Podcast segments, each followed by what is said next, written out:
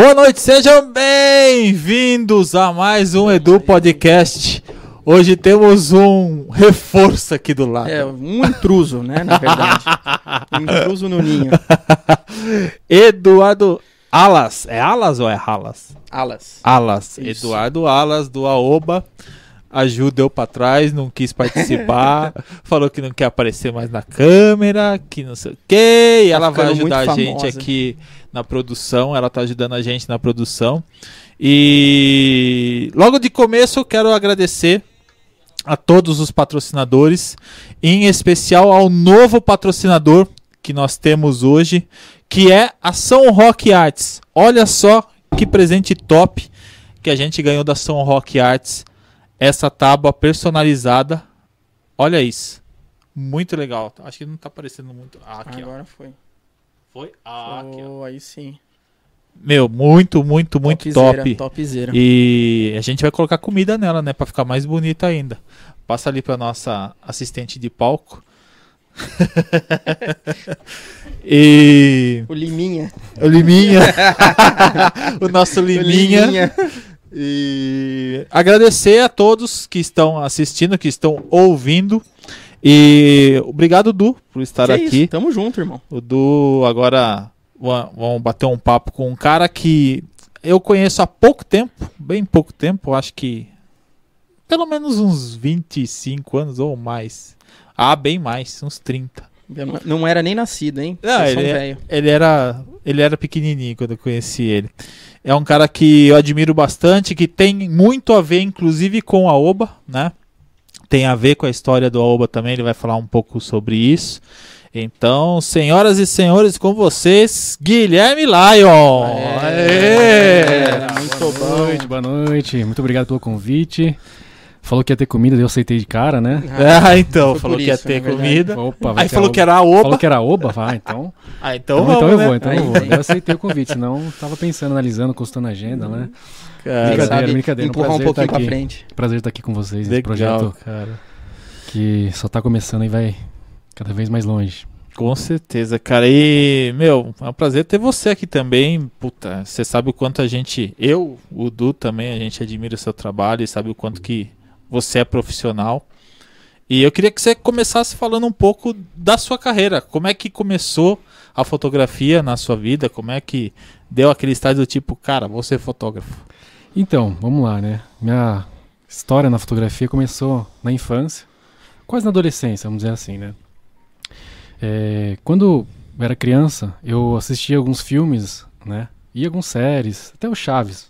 Sim. E ficava imaginando como que era por trás das câmeras, né? Então eu ficava imaginando como que aquelas pessoas que estão ali aparecendo naquele filme, naquele seriado, né? Claro que não, talvez naquele, naquela época não tinha essa dimensão de falar ah, um seriado e tal, mas só assistia. Só que mesmo quando criança, eu já tinha essa essa dúvida que gerava como que está sendo gravado aquilo, né? Eu não sei explicar muito bem como isso é, andava no meu cérebro, Processava né? na cabeça, Processava isso, mas olhava as cenas, curtia ali, o filme, mas depois que acontecia alguma cena, eu ficava imaginando, nossa, como que será que foi aquela câmera? Como é que o cara filmou aquilo ali? Né? Então já foi aí um, um start, talvez, dessa parte do audiovisual, de, de querer fotografar, de querer filmar, né? Então foi mais ou menos nisso. Depois, na época de, de escola, já para adolescente, eu era bem duro, né? Meus amigos também não tinham grana para ir pra balada Normal, normal. normal, né? Foi quando a gente pensou, poxa, e se a gente criar um site de baladas, né? E aí, poxa, mas a gente pode talvez entrar nas baladas e tal, mas a gente precisa de uma câmera, né? Foi quando eu, com muito custo, né, ganhei minha primeira câmera. E eu comecei a fotografar.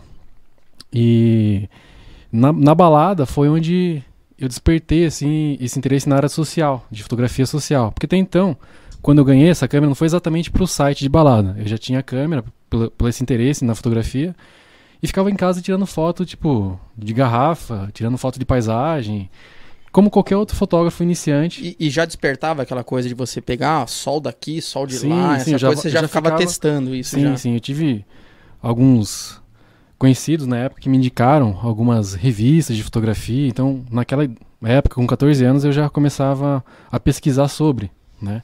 E eu começava a tentar arriscar, fotografar e Só que chegou uma hora que fotografar coisa não tinha muito mais, Sim. né? Sim, sim. E na época, tipo, pô, vamos unir o útil ao agradável, né? Aí meu amigo desenvolveu o site e eu era o fotógrafo, né? E foi quando começou, assim, essa introdução a trabalhar com fotografia. E nisso eu tinha apenas 14 anos de idade. Então, assim, nós, era, nós éramos dois meninos ali com 14 anos numa balada que só entrava pessoas com 18. né? Então, Aproveitou um pouquinho, Entendeu? né? Assim, era muito engraçado até, porque as pessoas olhavam, né? Dois moleques, assim, né? Com 14 anos.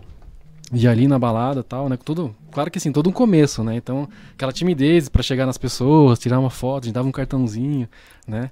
E aí na época também a gente criou um site assim que era super fácil de, de decorar para as pessoas acessarem, chamava kissequer.com. tipo assim, Que você quer? impossível as pessoas decorarem o nome daquilo ali, né? K-I-S-S-E-K-I-R. Nossa. Aí cara não sabia, será que? É, K? Quantos assim, S? É? Quantos- na balada É, a pessoa rolando. exatamente. Que? Então, assim, É. de começo, o site tinha poucos acessos. Só que, ao longo do tempo, o site começou a crescer. E chegou uma época a ter 15 mil acessos por mês. Naquela época, em 2000 e... é, não vou lembrar que ano. Uhum. Mas, enfim, naquela época a internet estava engatinhando ainda. A gente usava o Orkut. É, faz tempo. E é, o, maior principal, o maior meio de divulgação do nosso site era o MS MSN. MSN. Então a gente tinha a nossa rede de contatos ali, ficava entrando, e- entrando e saindo, sabe? Ficava trum, trum, trum, Exatamente. que era para avisar que o site estava atualizado. E um diferencial daquela época foi fotografar todo mundo que estava na festa, não só alguns. Então a gente tirava foto de todas as pessoas. Tinha 200 pessoas, a gente queria fazer 200 fotos, já tratava as fotos e, e publicava no site assim dois dias depois. Para Entendi. a época, isso era meio que revolucionário. Né? Então o site começou a ganhar credibilidade, aí, a- os, pro- os promoters começaram a convidar a gente para ir nos eventos, começaram a disponibilizar convites para a gente entrar. Né? Então a gente viu um- um- ali um nosso primeiro negócio. Sim. Né? E, e era aqui na região. Aqui em São, é, em Em São, São Roque, Roque região, né? Tá. né? Isso foi antes do Fusão? antes do fusão. E aí nessa época, claro, a gente pagou muito para entrar. Então naquela época tinham festas assim, muito temáticas, né? Tipo festa do pijama, fantasy, festa do Halloween, tropical. isso. E as festas mais famosinhas assim era difícil a gente entrar. Então a gente fazia uma vaquinha, pedia dinheiro pra mãe, pro tio, pro sei lá quem, Pra poder comprar pra pagar o Mas- nosso ingresso, Mas vocês iam pra fotografar. Pra fotografar. Então Mas a primeira vamos supor, você entrava como se fosse uma pessoa normal e assim, Isso, é. não tinha, começo- não no tinha começo, esse sim. negócio de No segurança, vir barrar Não, alguma não, coisa, não. não. Naquela época, assim, não era comum nem o celular, né? Não- Os celulares É, não tiravam foto. tinha. Ah, é. Então você com uma câmera na balada era um negócio de outro mundo, assim, né? Tipo, mano, É. o cara chegou do nada, vai É. começar a fazer foto. Claro que assim, era uma câmera, né, que hoje Já era câmera digital ou já era de filme? já era digital. Ah, não era de filme. Não, de filme não. Imagina. Não, a não- a não ia ter. Não, aí o cara não ia conseguir tratar é, a não, foto em é, dois não, dias. a gente não ia conseguir sustentar isso aí, É, não. né? Mas aí, no começo, a gente começou a pagar pra entrar, né? Só que na primeira balada que eu fui na vida, com 14 anos, eu já fui como fotógrafo. E eu tinha esse pensamento: enquanto a gente estiver aqui fotografando, a gente não pode ser é, uma molecada que tá vindo curtir em troca do convite. A gente já queria uma coisa profissional desde o início. Já queria ser reconhecido ali. Isso, então fazer um acho que esse bacana. profissionalismo também somou para em pouco tempo os promoters e, e patrocinadores já terem interesse no nosso, no nosso trabalho. Uhum. né? Então, assim, em poucos meses, os promoters já começaram a mandar convite pra gente. Começaram a ir atrás de vocês, Isso, velho. começaram já a convidar a gente para ir nos eventos, começaram a colocar nosso nome no flyer, que na época era muito divulgação Era flyer. impressa, né? Então aqueles flyers que entregavam na, na, na rua, assim, né? Sim, sim. E aí começaram já a divulgar a gente, então ali já foi um, início de um. Eu falei, poxa, esse negócio dá, pode dar certo, né? Só que não tinha pretensão nenhuma de fazer o que eu faço hoje, que era casamentos, aniversários, né?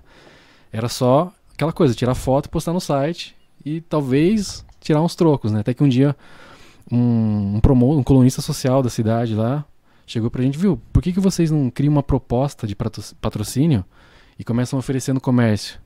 Daí eu olhei pra ele, proposta de patrocínio, o que, que é isso? Que, que, que é isso? É de comer? Sim. Aliás, de comer chegou a oba, hein? É. Ó, Ó, ó, que mesa, ó que uma tábua. Uma beliscada Obrigado, aí, ó. pessoal do São Roquetes. Daqui a pouco eu vou falar dos outros patrocinadores também. E aí, o pessoal já ficou.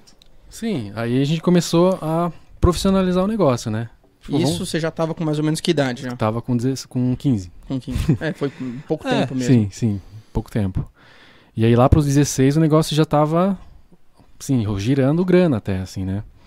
Já tava girando assim, é, tanto que foi meu único trabalho. Nunca tive outro trabalho não ser esse. Então eu falei, poxa, acho que eu posso viver de fotografia. E nesse meio tempo, você ver como foi muito rápido, dos 15 pro 16, as pessoas começaram me conhecer no- nos eventos, porque eu ia em todos. Era também assim, três, quatro eventos que tinham no dia, eu ia em todos. Né, Tanto em Marinho quanto em São Roque. Então a gente tinha um, uma, uma movimentação grande, uma cobertura, até que pela, pela- pelo tamanho da cidade, pelos eventos que aconteciam, a gente estava presente em todos. Né? Isso também era uma, uma coisa que a gente pensou, não, a gente tem que estar em tudo, não vamos escolher só aquela balada ou só aquele evento. né? Então a gente tentou estar em tudo, presente em todos os eventos que aconteciam. E também isso também acho que foi um, um dos fatores que teve um crescimento rápido, né? Uhum. De reconhecimento e tal. Existiam outros sites na, na época também, já que desenvolviam um trabalho também, então eram referência pra gente também. Só que a gente percebia que as fotos eram divulgadas assim, uma semana depois, 15 dias de- depois. Demorava muito. Ah, a pessoa Demorava até tinha muito. esquecido que ela É, tinha ido pra esqueceu aquela que tinha festa, nem E, entra. e também tirava foto de poucas pessoas. Então era assim um seleto grupo de pessoas que, que apareciam nos E sites. no assim, final era né? todo mundo. é sempre os mesmos, né? Era às E- vezes Sempre tava- é o mesmo. E assim, a gente como era lá do, do Jardim Vilaça, lá do. Estudava no Germano, né? É, né? Aquela turma do bairro lá, né? Então a gente começou a privilegiar essa galera. Né? Nada contra, né? Mas a cidade tem assim um conceito, assim, sei lá. São aquelas pessoas que sempre aparecem, Sim, tem sim. né, aquela coisa social. Que não é errado também. Enfim, mas a gente veio na contramão disso. Não, vou mostrar todo mundo. Então, assim, a gente rapidamente, na época tinha alguns é, eventos que davam premiações de melhor site, não sei o quê. De cara a gente já ganhou todos, assim, que, que tiveram, né? Melhores e piores, Basicamente você site. fez o diferente. É, a gente fez o Fez diferente, né? Isso é legal também que eu pego, peguei isso também pra vida também. Hoje, todas as nossas empresas, tudo que a gente faz, a gente sempre tem esse princípio, né? O que, que- o que, que a gente pode fazer de diferente? Né? O que, que já estão fazendo? O que a gente pode fazer melhor? Né? E acho que isso vem dando certo. Né? Então, hoje a gente vai fazer agora. Comecei com 14, tô com 30, 32. 18, 18 anos 18 aí anos. que eu trabalho com fotografia.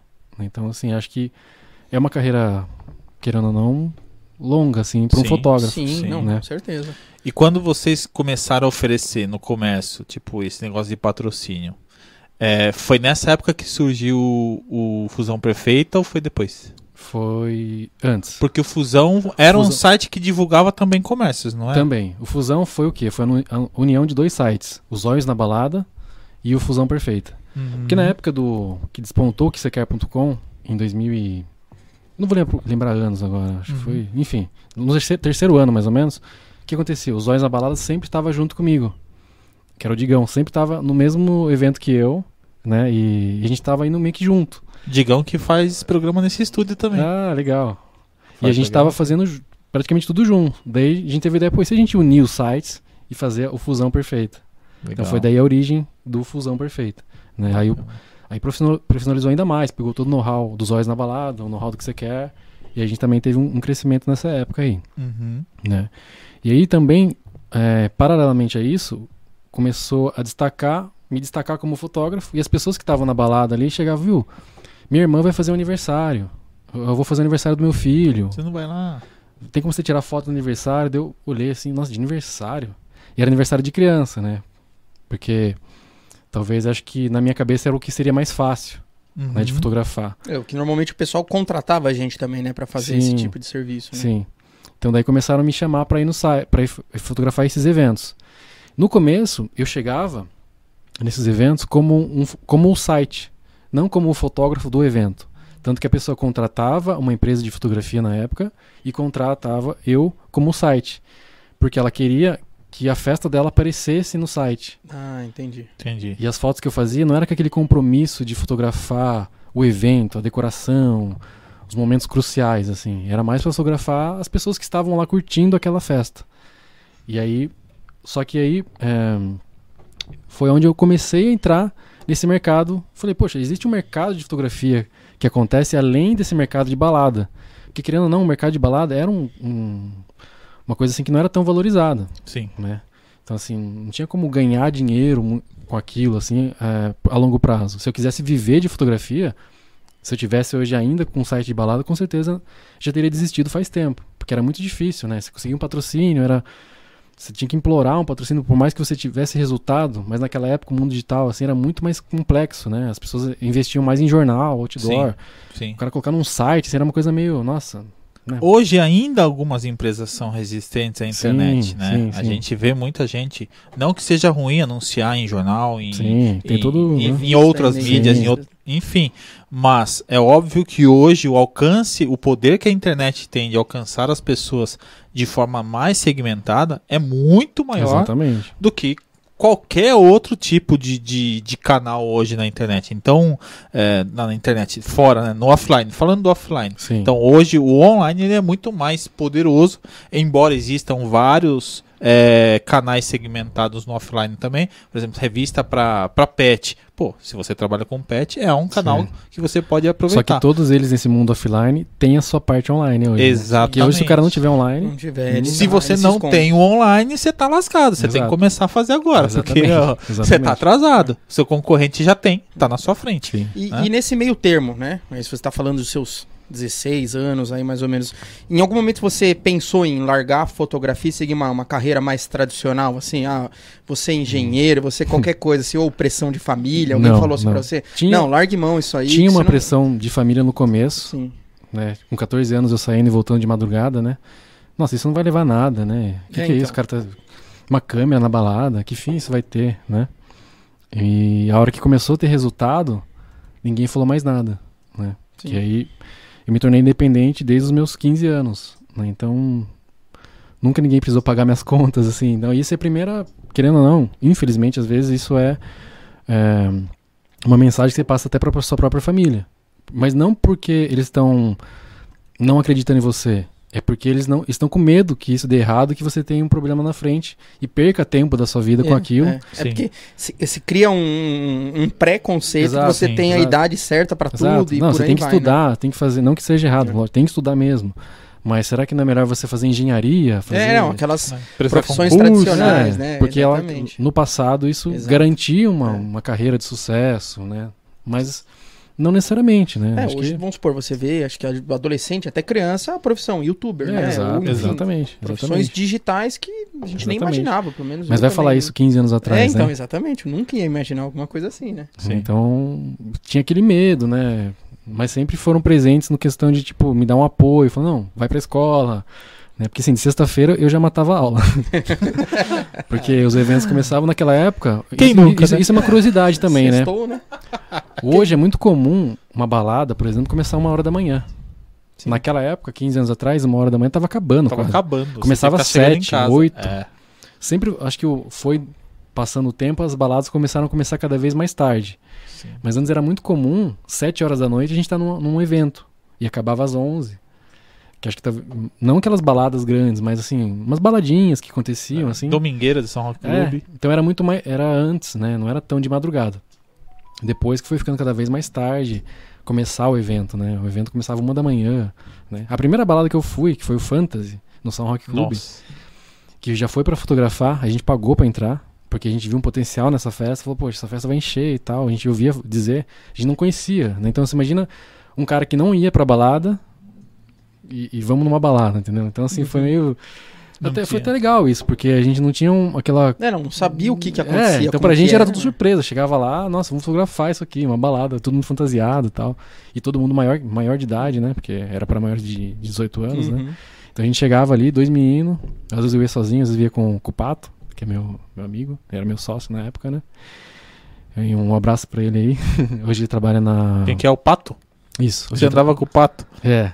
Hoje ele trabalha na Empíricos, uma casa, ah, uma casa de é. research aí bem. Ele passou pela revista Exame, passou pela, eh, pela XP e hoje voltou para Empíricos, né? Então, assim, ele também é um cara que tem uma história legal, não tem essa formação acadêmica, desde o começo ele já, lá de autodidata igual eu, como fotografia, ele na parte de design, na parte de programação. Hoje ele também tá em num- numa profissão legal, uma carreira legal. Sim. Mas pro- mais uma prova aí que, que, que você acreditar em algum projeto, você pode ir lá na frente, né? A gente conversa muito, eu e ele, né? E fala, ó, olha só onde a gente chegou hoje, com aquela brincadeira quando a gente tinha 14 anos, né? Que era criar o site e tal, né? Então, teve um, um pontapé inicial que foi importante lá atrás, né? Que foi essa, essa criação do site, assim, né?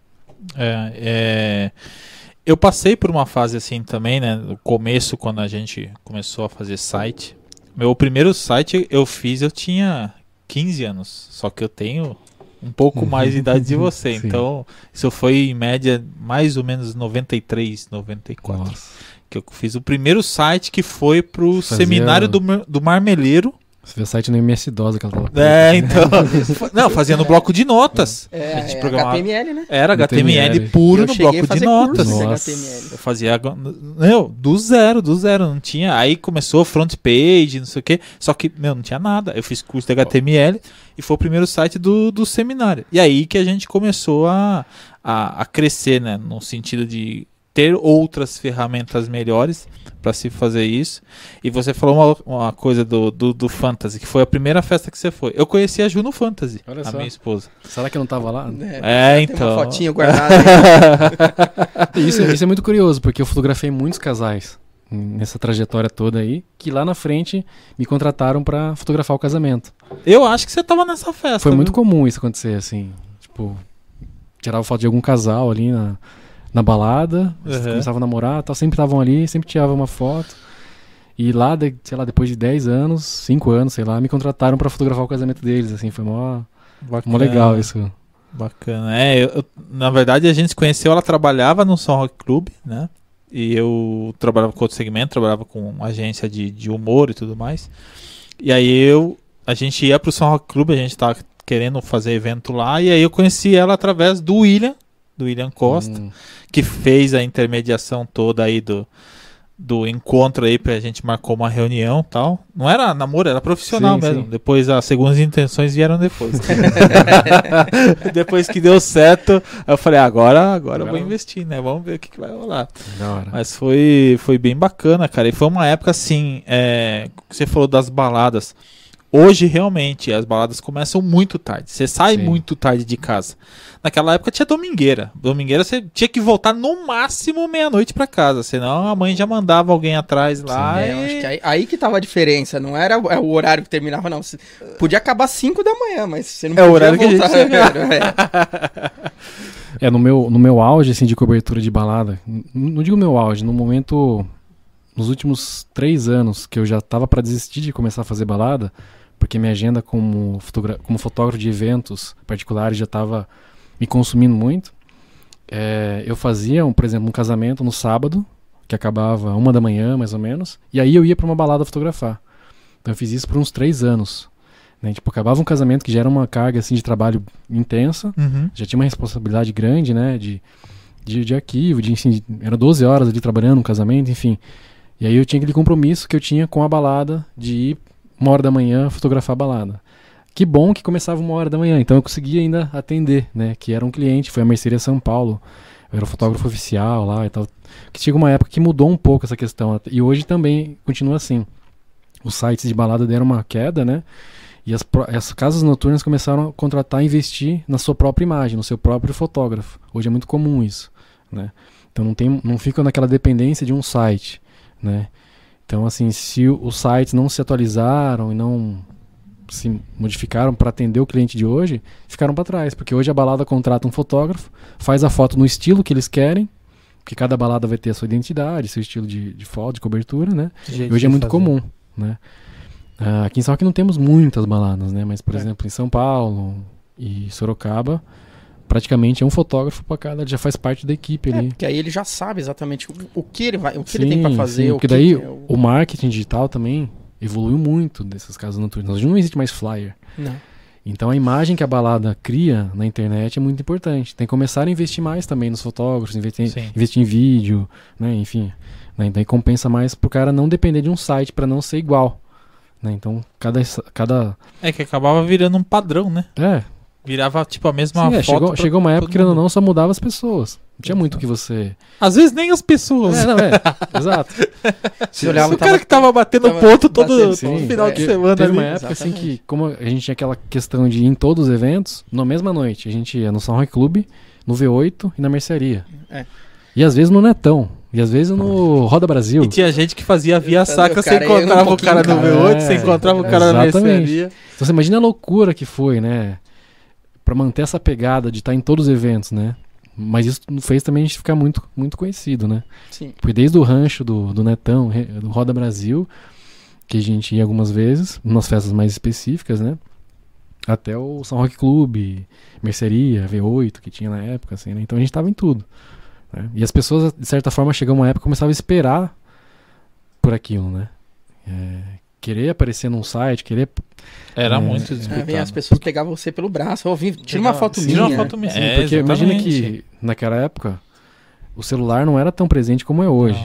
Né? E as câmeras celulares começaram a desenvolver, então não tinha aquela coisa de. Então, uma, uma câmera na- num evento era, era diferente, né? E também a gente, querendo ou não, foi evoluindo a forma de fotografar.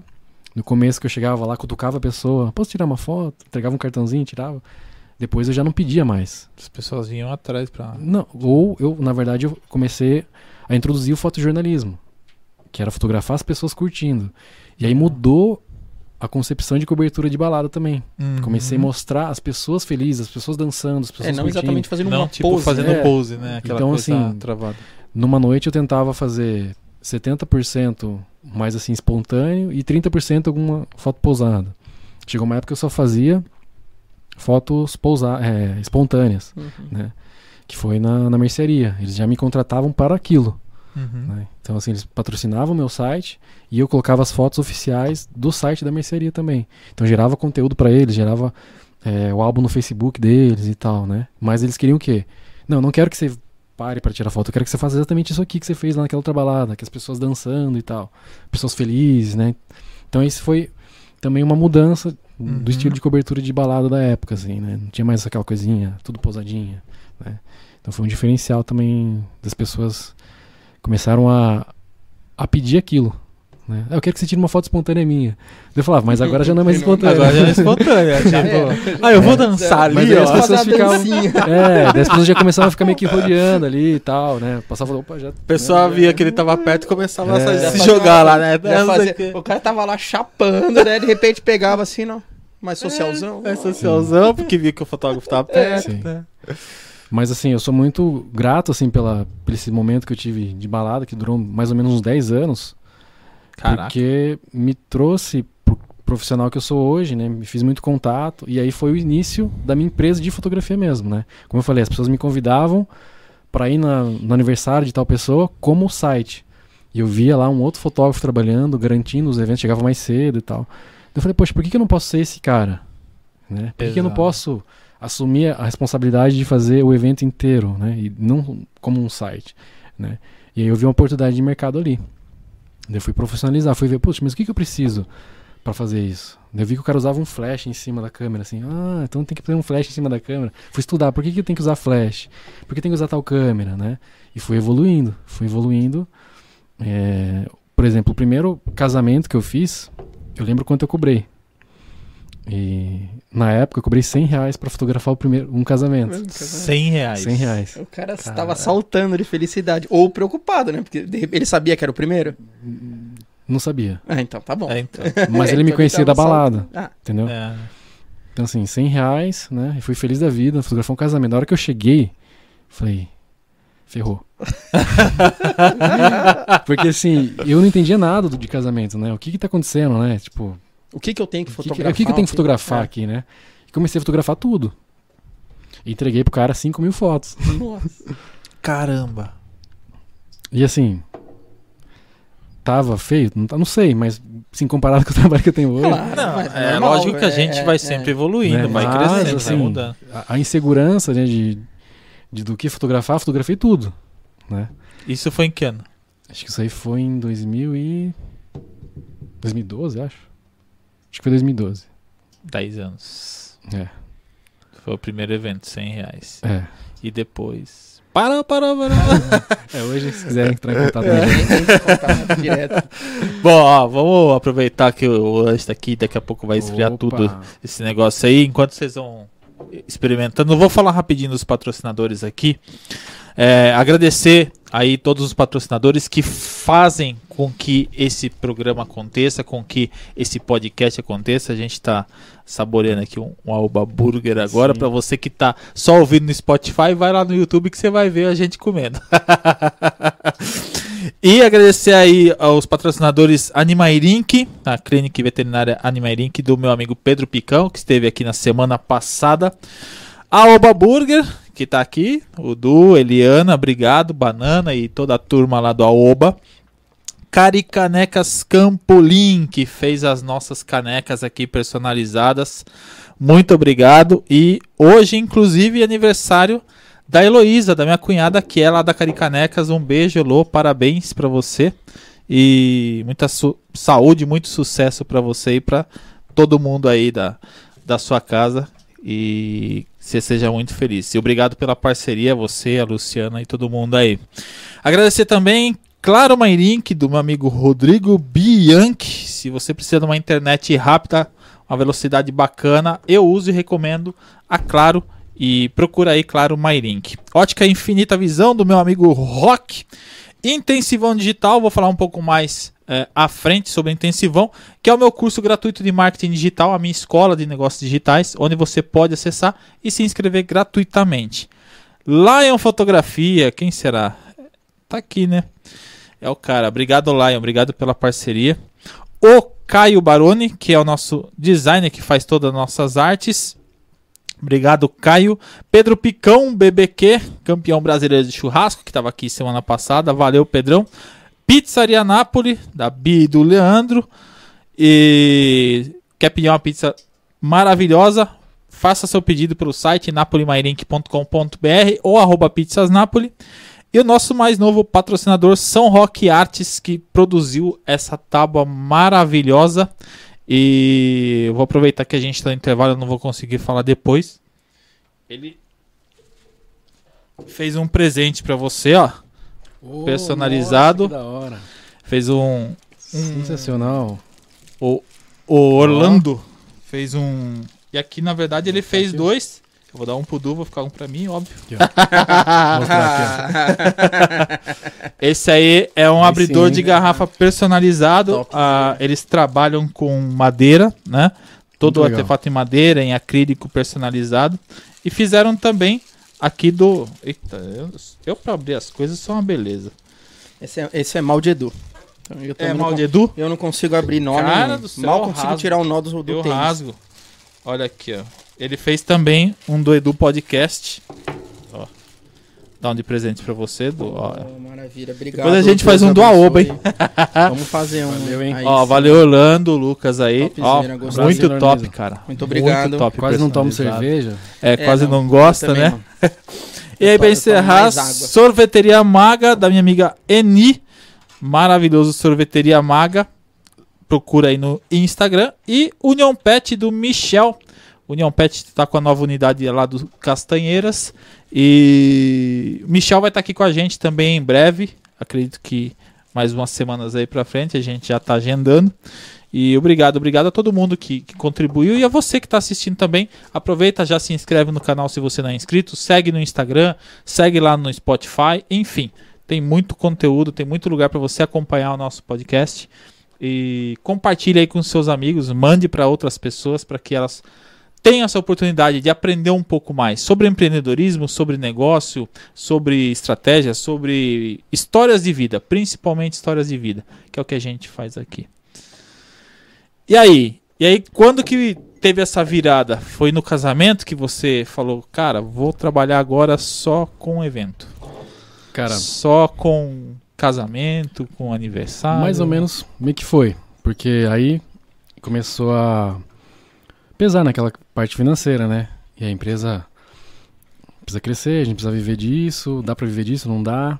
E aí foi quando eu enxer- enxerguei a possibilidade de criar a empresa de fotografia, né? E assim atender os eventos particulares. Que aí era uma outra pegada, era outra história pra você negociar, pra você realmente ser valorizado, né? Não que a balada não valorizou, mas perto dos eventos particulares É porque, era outro na mundo. verdade, você era exclusivo, né? Daque- Sim. da- daquele, daquela situação, daquele, de repente, daquele casal, daquela, Exato, daquela exatamente. criança que tava fazendo Sim. aniversário, qualquer coisa assim. Sim. Então, até eu chegar no primeiro casamento, eu fiz muitos aniversários infantis.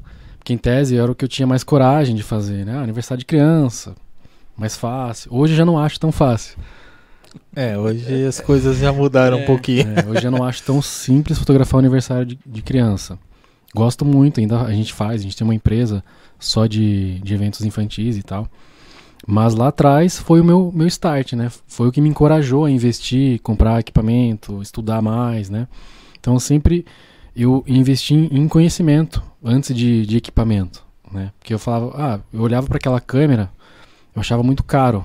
E até eu atingir capital para ter aquela câmera, eu falei, nossa, vou ter que trabalhar muito. Daí será que é necessário?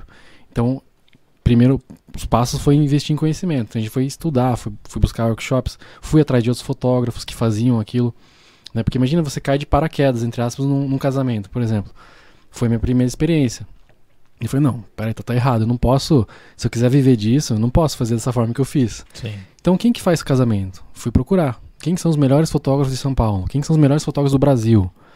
Daí eu olhei lá o preço de uma câmera e o preço de uma mentoria com o melhor fotógrafo do Brasil. A mentoria que eu fiz com o cara custava um quinto, um quinto do que eu teria uma câmera. E foi muito mais valiosa a mentoria que eu fiz com o cara Do que do que, do que comprar uma câmera. Então o equipamento que eu tinha lá na época já era o suficiente para fazer um casamento. Mas o conhecimento eu não tinha. Exato. É o que eu falo. Às vezes você fica é, procrastinando pra começar, que eu espero ter a melhor câmera. Eu falei isso no primeiro episódio. Espera ter a melhor câmera, o melhor celular, o melhor não sei o quê. E não é. Às vezes te Se falta fosse o conhecimento. Esperar ter a melhor câmera, Não, e no final Não das contas começado. você viu que não, Não precisava da Não melhor, precisava. da melhor câmera. né? Você precisava saber. porque Você pode ter essa câmera Sim. quando você sabe Sim. usar ela. sim, Então, se o você que eu não tinha, souber- o que- o que eu tinha eu não ia saber extrair o potencial Exatamente. máximo daquela câmera se eu não tivesse conhecimento. Né? Então foi quando eu, eu vi, nossa, então eu preciso ir atrás das referências. né? E aí foi a grande bagagem que acho que construiu o que a empresa hoje é. né? Se hoje as nossas fotos, com certeza, quando eu vejo uma foto do nosso trabalho, eu vejo ali muitos fotógrafos, muitas referências que a gente teve nessa estrada para chegar naquela foto, né? Sim. Não, não só o momento, mas para a gente enxergar aquele momento, a gente precisou alguns passos para trás e falar, nossa, mas como que eu chego naquele, naquele momento? Como que eu enxergo um momento de felicidade? Como que eu enxergo uma emoção de uma noiva? Né? E isso que, é, que foi diferenciar o trabalho também, né? Porque antes, nos primeiros casamentos que eu fui eh, contratado, eu olhava, nossa, será que é isso mesmo? Que a fotografia de casamento é isso? Que coisa chata. Essa formalidade toda, né? Que coisa chata, meu. A pessoa tá mó felizão, mas que coisa chata. Tudo, tudo tem que fazer isso. Porque eu chegava, por exemplo, num salão de beleza, novato, sem experiência nenhuma, e nada contra aquelas pessoas que estão lá falando aquilo pra mim. Porque ela- o trabalho delas é, é fazer a beleza da noiva. Sim. Só que elas chegavam lá, olha, aqui tá o sapato, aqui tá o brinco e aqui tá o vestido da noiva. Você tem que fotografar. Deu, tá bom. E, e a gente vai colocar esse vestido pendurado aqui, esse brinco vai ficar aqui, esse sapato vai ficar assim, um de costas pro outro assim. Porque é assim que todo mundo faz. E aí eu falava, me perguntava, mas por que, que eu tenho que fazer o que todo mundo faz? Exatamente. Só que eu ia lá e fazia. De medo. Só que aí eu comecei a pensar assim, bom, eu vou fazer o que eles estão me pedindo, mas eu vou tentar fazer uma coisa diferente. E aí foi assim que foi o começo. É, mas é isso que é importante, você encaixando a tua identidade Isso, no, exatamente. No, no, no contexto ali, né? Começa a dar a sua cara É, pro Sim. trabalho. Hoje eu- consigo aplicar muito mais o que eu acho legal, mas eu ainda faço o arroz com feijão, porque eu acho que também não dá para não dá para inventar a roda. É. né? Acho que quando você chega no, no mercado, você precisa entender o que está acontecendo no mercado, o que, que o mercado pede, e se você fizer o que todo mundo faz, você vai ser mais um. Exato. Beleza, o que, que eu posso fazer agora para ser despertar desejo no meu trabalho? Eu preciso fazer uma coisa diferente. E isso é um processo. né? Então você vai ali, aos poucos, eh, criando uma identidade. Né? E, e aos poucos você vai também criando autoridade. Né? Hoje, quando eu chego num salão de beleza, principalmente nesse que, que eu tô mais frequente, dificilmente alguém que trabalha lá fala, vem falar o que eu tenho que fazer. E eu não culpo que essas, essas pessoas lá atrás que me falaram que eu, que eu, o que eu deveria fazer, Sim. porque talvez elas olhavam um olhar inseguro da minha parte. É, às vezes, ah, não, não conheço. pá, eu- É, todo mundo faz, eu tenho que fazer, porque sei lá, meu cliente vai. Porque o meu cliente também é o cliente daquelas pessoas. Sim. Né? Esse é só um exemplo, né? Mas aí você vai criando autoridade, criando maturidade e vai fazendo coisas diferentes e o resultado vai aparecendo e vai criando, passando segurança para as pessoas. Mesma coisa lá atrás, com 14 anos, quando eu fui pra balada, minha família falou: Nossa, mas você vai pra balada, você vai levar uma câmera. Né? Aí, por exemplo, um site de balada foi o que pagou a minha faculdade, por exemplo. Né? Então, É, e, E ainda mais naquela época, né? Que Sim. foi o que você falou, a dificuldade que você tinha de conseguir fechar é, um evento, de conseguir fazer um trabalho. É, e hoje, por exemplo, eu, eu acredito, hoje a faculdade é muito mais barato, hoje a gente Sim. tem muito mais acesso do que antigamente, que era muito caro. Sim. Então, para você pagar uma faculdade particular, vamos dizer assim, era um absurdo. Absurdo. Era Era difícil. absurdo. Então, imagina o quanto de grana que você estava ganhando para conseguir Sim. pagar uma faculdade. Hoje não, hoje qualquer Sim. 100 reais você faz Exato. uma faculdade aí por mês e não desmerecendo mais Sim. assim. Óbvio, tem faculdades mais caras, depende do custo Eu que lembro exatamente quanto eu pagava na faculdade. R$ 749,90. É, aí estamos falando aí 10, 15 anos atrás, aí fazer. Já é, era um valor. exatamente. É. Exatamente. E aí tem livro, tem van, tem não sei o que, né? E acho que era também tinha uma coisa do material também que era custoso Sim, também. Eu sim. sei porque Sim. quando eu fiz a gastronomia também era, era um valor alto porque você pagava todos os insumos que você usava. Então também tem isso, né? Que às vezes, dependendo do curso, o valor agregado é nisso, né? Sim, No- no- eu fiz, fiz jornalismo, né, que era uma área que eu também gostava, acho que tinha a ver com a fotografia. Não pensei em fazer fotografia, porque eu achava que, que era uma coisa muito ampla, porque eu vivia o que eu precisava. E acho que o jornalismo, na época, eu falei, ah, acho que o jornalismo vai ser uma coisa que eu posso ter um, um a mais. Posso continuar fotografando e ter uma outra profissão que ainda tem relação, né? Então eu optei em fazer jornalismo. né, E e foi, assim, muito bacana, consegui concluir o curso e tal hoje não, nunca usei assim, nunca. Eu trabalhei um tempo na TV, né, como produtor de jornalismo. Mas aí nesse tempo que eu entrei na TV, também foi um divisor de água também pro meu trabalho, que foi naquela época que eu estava migrando de site para o fotógrafo do evento.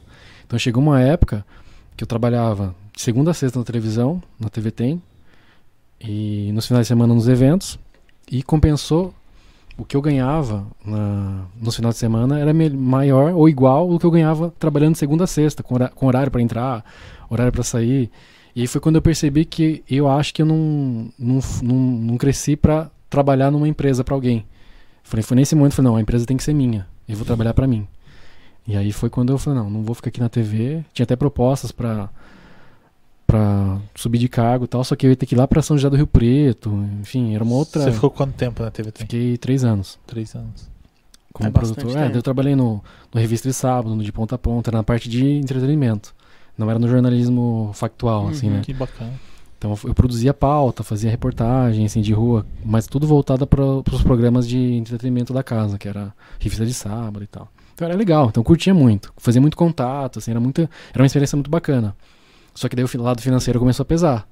Sim, E aí, quando você tem essa mente empreendedora, vamos dizer assim, você fala, poxa, pro meu negócio girar, eu tenho que estar 100% focado nele. E lá na TV eu não tava. Ficava aquela coisa, nem, nem focava 100% na TV e nem 100% no meu negócio. Que eu tava lá produzindo uma pauta, respondendo um orçamento de aniversário.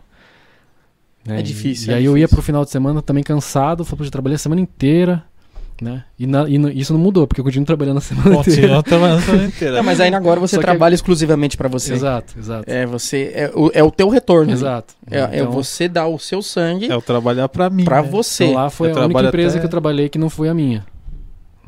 Foi, eu tive uma experiência de carteira, foi esses três anos. Foi três aninhos. Depois nunca mais tive carteira assinada.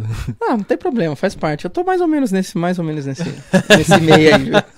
É, eu, eu passei por um monte de empresa, aí chegou um momento que eu falei, não, eu quero trabalhar pra mim, já cansei da. é, já aprendi o que eu tinha que aprender, eu quero ter o meu próprio negócio. Que até às vezes a gente pensa, a gente fica meio assim, né? Fala, putz, mas empreender é complicado no Brasil, não, é, não, é- não tem garantia tal. Putz, se você é CLT, tem a garantia, mas enfim, cada um tem o seu momento e era o nosso momento também, meu e da Ju, Sim. da gente ter a nossa empresa e, e tocar o nosso negócio. Porque eu, eu já não me via também trabalhando para ninguém.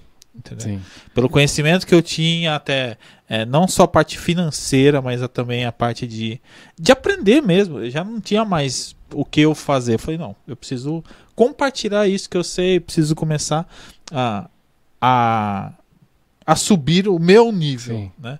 Não é Foi, ficar foi preso. muito, muito parecido com o pensamento que eu tive. Inclusive que quando eu virei essa chave, eu falei, não, não dá pra eu depender de uma empresa, eu preciso focar no meu negócio agora, que tá em potencial. Em 2015, isso foi em 2000, em 2000 e 12 mais ou menos, para 2015 foi quando eu trabalhei na TV. Saí da TV, no primeiro ano que eu me dediquei 100%, a minha empresa recebeu o primeiro prêmio internacional com uma fotografia de casamento. Que é uma fotografia da chuva lá, que é uma galera, que é um casal estourando uma champanhe na chuva. E até hoje tem casais que me procuram por conta dessa foto. Né? E a gente replicou essa foto muitas vezes. É, né? Uma tem foto que foi o Evander que fez, inclusive. Você tem que fazer chover pra bater a foto no dia ou é só. Não, dá pra gente fazer uns truques ali. né? Dá Mas pra foi uma jogar. foto que foi muito emocionante, teve todo um. Né, e aquilo foi um, um divisor de água também na empresa. Né? Que a gente viu que a gente podia estar de igual para igual com as grandes empresas do mundo. Né? Então a gente falou, pô, gente, nós somos uma empresa aqui de São Roque que tá lá disputando um prêmio internacional e a gente ganhou. Que né? prêmio que foi esse? Esse foi o Fearless. Furless. né? Bacana. E depois foi a Bride, depois foi a Fine Art, depois foi. Entre outros. Hoje a gente tem um, um catálogo aí de fotos premiadas. Que até uns três anos atrás eu ainda participava muito de concursos. Aí hoje é uma outra história. Hoje, o porquê que a gente não participa mais e tal. Né? Às vezes tenho vontade de voltar. Mas não é uma coisa que. que no começo foi muito importante. A gente gerou autoridade, né? A gente não era mais. Porque demorou um tempo também pra eu mudar a minha imagem do fotógrafo de balada pro fotógrafo do casamento. Sim. Então as pessoas, algumas ainda me viam como ah, o moleque lá da balada, que tá tirando foto da balada, vai tirar foto do meu casamento. Sim. É, eu acho que isso, isso também vem um pouco da. Eu- sou de São Paulo, então assim, a gente não- conhece. Aqui a cidade é menor, né? Uhum. Então, assim, muita gente ainda se conhece de Sim. criancinha até hoje e não muda. Então, acho que tem essa. Pega essa. E como era uma divulgação muito segmentada, era difícil divulgar o trabalho também, né? Uhum. Então, poxa, será que esse cara tá preparado para fazer um casamento? Né? Então, quando você teve esse, boom internacional, que saiu em várias matérias, em vários jornais, jornais locais, saiu no G1, saiu em vários lugares, daí as pessoas começaram a olhar pra gente com outros olhos. Exatamente. Porque até então, nesse momento que a gente teve esse boom como fotógrafo de casamento, a gente tava fazendo mais casamentos em São Paulo, não em São Roque. Né? É Daí- a tal da credibilidade. É. então a gente Exatamente. precisou ser bom em São Paulo, que era o grande mercado ali. Para as pessoas acreditarem e. E, aí em São Roque as pessoas que começaram a olhar, nossa, pô, esse cara. acho Ele que- não é mais o, cara, o, o É. moleque da balada. Não é o né? moleque da balada, Exato, a gente exatamente. conseguiu agregar valor, conseguiu agregar, né, construir a nossa equipe, né, e, e apresentar um trabalho, evoluir o trabalho também. Porque era difícil, né, você evoluir, mas sem recursos também, era difícil, né. Tipo, eu lembro que eu comecei cobrando 100 reais. E não foi de um dia pra noite que mudou pro valor que eu cobro hoje, Claro. né. Então, assim, foi muito, assim, sofrido, você ter que ir mostrando por que que vale aquilo ali, né, porque tem uma equipe por trás, tem uma estrutura enorme por trás para fazer uma cobertura de um evento, ainda mais de um casamento. E aí as pessoas olhavam só um fotógrafo, um cara e uma câmera. Né? Então, assim, você foi, foi construindo uma imagem, des- despertando desejo também no trabalho para chegar onde a gente está, né, nos valores que a gente cobra hoje, né?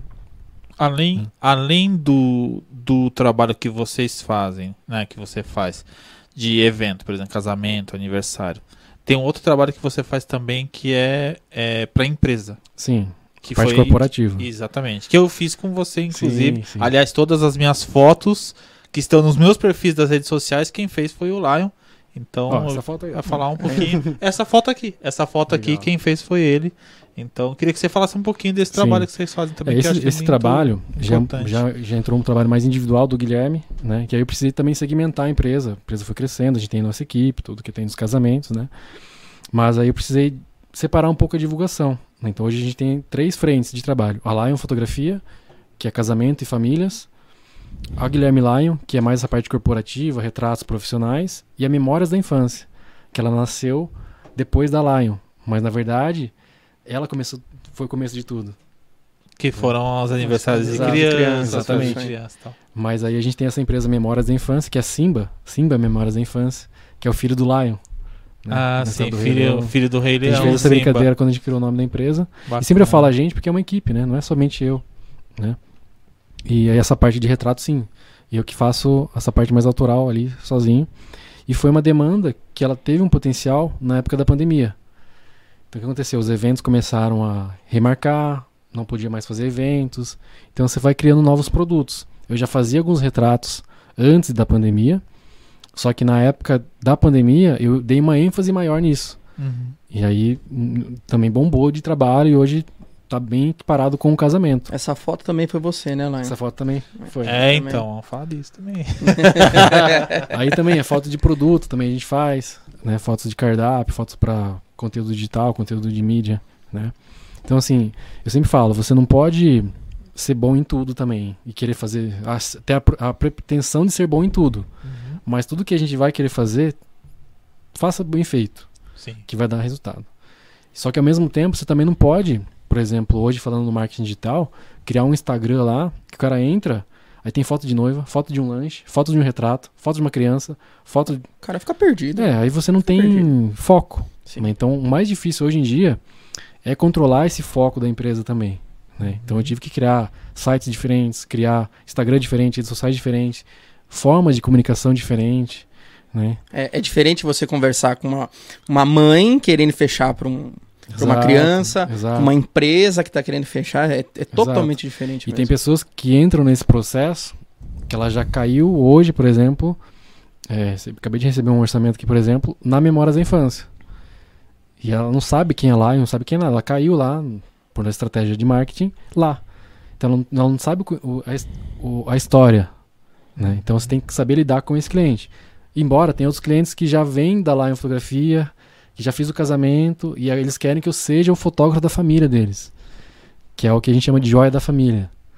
Então, assim, tem formas diferentes de, de atender. Não que a gente vai diferenciar o cliente, Sim, sim. mas tem propostas diferentes. Que às vezes não adianta você, querendo ou não, cada segmento você vai ter um, compara um comparativo com o mercado, né? E você sabe qual proposta você vai mostrar para cada cliente, Claro. né? Mas faz parte do. É, é o comerciante. Ali Sim, entra o sim. comerciante, não tem jeito. hoje em dia, eu acho que eu sou mais administrativo, comerciante, do que fotógrafo. O que eu menos faço hoje em dia é tirar foto. né? Se você for olhar a minha carga horária de trabalho, de segunda a segunda, mas tirando foto com a câmera na mão, é, sei lá, 10%. Né? Outra parte é edição, marketing, atendimento, principalmente atendimento. Né? Que foi uma coisa que, a gente, que eu prezei muito também. Eu vi o quanto as empresas em diversos segmentos, na cidade, por exemplo, tinha essa, essa dificuldade no atendimento. Né? E eu vi o quanto atender bem o seu cliente, você consegue ter trabalho, às vezes melhores, cobrar melhor. E o problema não é o quanto você cobra, o problema é como você começou a atender lá atrás. Exato. Você já começou atendendo errado, lá no final da venda, você não vai vender o que você queria vender, ou você não vai conseguir nem vender. Não, exatamente. Foi até que acho que a gente até conversou sobre questão de você é, vender expectativa. Uhum. Porque você tá vendendo uma coisa que de repente você tá marcando um casamento que daqui um ano, dois anos, três, Sim. e o cara tá. Será? Vale a pena? Não vale a pena? Você tá vendendo, vendendo expectativa. Sim. Acho que isso é a dificuldade, né? Eu vendo foto ou vendo as memórias da infância do seu filho. Uhum. né? É mais ou menos essa pegada que a gente tem. E aí, claro, vai ter cliente e, e vai ter cliente que vai ser pra mim e cliente que não. E natural. né? Então, assim, teve um processo também, ainda mais nessa parte de fotografia, que não deve ser diferente de outros negócios também. Né? Cada um tem um produto para cada é, classe de, de mercado, né? Então, eu fui aprendendo também a receber não. Mas levou um tempo para me encorajar, e quando eu recebi aquele não, não desanimar. Não, eu acho que É. esse não que você recebe, às vezes, é um não. Você, eu fiz o, que, o melhor que eu pude, Sim. mas nem sempre é. não era para ser, não aquele cliente ser, não era para é. mim, né? Então, é, aí né, você vai pegando maturidade também, né? De não fechar, porque antes eu achava que todo cliente que sentasse na minha, no meu sofá lá falar comigo tinha que fechar, né? E aí de- com a experiência eu fui filtrando isso também, né? Porque eu perdi, entre aspas, muito tempo em reunião presencial. A pandemia também ajudou isso, para isso. E eu achava que eu tinha que encantar aquele cliente. E nem sempre aquele cliente que foi até meu escritório, que tomou lá uma hora do meu tempo ou até mais, é, é, não é para meu trabalho não é para ele ele não é não é para ser meu cliente mesmo, né? Então assim foi uma perca de tempo para ele e para mim. Então a partir do momento que você começa a pegar essa maturidade, você já fala, ó, nós começamos, infelizmente tem que falar o valor, é, é um filtro querendo, ou não. Claro, infelizmente claro. é um filtro. É, Nem é todo é mundo vai eu olhar, falo. ah, beleza, ó, amo a foto dele, que, que artista mas incrível, pra mim não dá. mas não dá para pagar. Claro. É o Não, que eu normal, falo, não, normal. não, não desmerecendo as pessoas, porque É. assim, nós também já começamos. Você já Uhum. cobrou 100 Sim, reais. sim. Eu já fiz Exatamente. site de graça, Sim, muito, pra sim. eu aprender o que eu sei hoje. Sim. E é o que eu sempre falo pro meu cliente. É, o meu trabalho, o, o trabalho que eu faço não é pra todo mundo. Exato. O trabalho que você faz não é pra todo mundo. Existem é, não só diferença de é, financeira, vamos dizer, mas a diferença de conceito, a diferença de você falar não, é isso que eu quero, ou não, putz, o que ele faz não é pra mim. Sim. Tem muita gente que às vezes me procura e fala assim: Ah, eu queria que você fizesse tal coisa. Eu falo, ah, isso eu não faço. Ah, mas você não trabalha com marketing digital? Não, mas nesse segmento eu não Sim. atuo. Sim. Então não é pra todo mundo. Tem algumas profissões que é mais nítido isso, né? Por exemplo, um médico. Tem o clínico geral, aí tem lá o torrino, o gastro, o neuro, enfim. É mais nítido. E algumas outras profissões nem não é tão nítido. E aí o erro não é do cliente. O erro é você como profissional criar um posicionamento de marca, um posicionamento de, de como é o seu produto, para que cada vez mais esses possíveis clientes enxerguem o que você vai poder oferecer para eles, né? E às vezes também cabe você educar alguns possíveis clientes. Eu já converti muito pessoas que me procuraram para fazer uma coisa. E falei, olha, isso eu não faço. E nunca, eu nunca menosprezei também o desejo das pessoas. Simplesmente falo que não faço. Até porque se eu for fazer, eu vou fazer errado, não vou conseguir fazer. Não, não- sei lá. Não vai sair daquilo É. como você tá acostumado. Normal, normal. Mas olha, você já viu essa proposta aqui, ó? Olha só, olha só isso. Nossa, que legal, nem sabia que isso existia.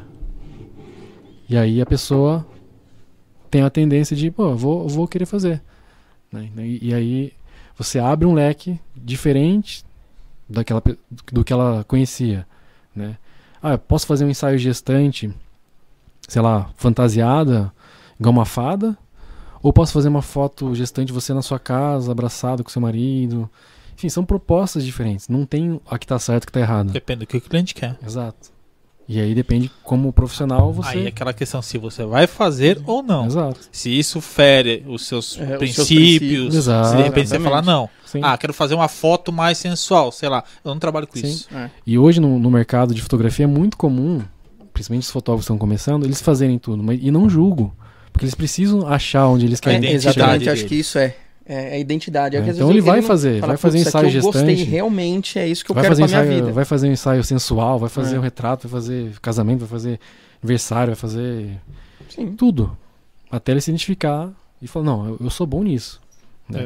É. né? E às vezes também falta um gatilho também para as pessoas enxergarem o que ela é bom. Leva um tempo também para você criar Sim. coragem, criar maturidade para falar, não, peraí, eu vou parar de gastar energia com tudo isso aqui e vou focar nisso que eu sou realmente bom. E aí eu vou evoluir. né? Então muitos fotógrafos às vezes me perguntam, ah, mas como que você consegue encher a agenda e, e como você consegue cobrar esse valor? Né? Que por muito tempo assim, eu parei um pouco. Eu, claro, a gente faz uma pesquisa de mercado, mas não é constante. Chega uma hora que você tem que acreditar no valor que você cobra, que é o essencial, que é o que você precisa para que é o suficiente para sua empresa, que é o que, aquilo que você acredita que você merece receber pelo aquele trabalho. Mas você precisa fazer uma pesquisa de mercado também. Só que você não pode ficar preso. né? Por muitos anos eu cobrava um exemplo para fazer fotografia de casamento, o que outras empresas cobravam para fazer fotografia de casamento, vídeo de casamento, álbum de casamento.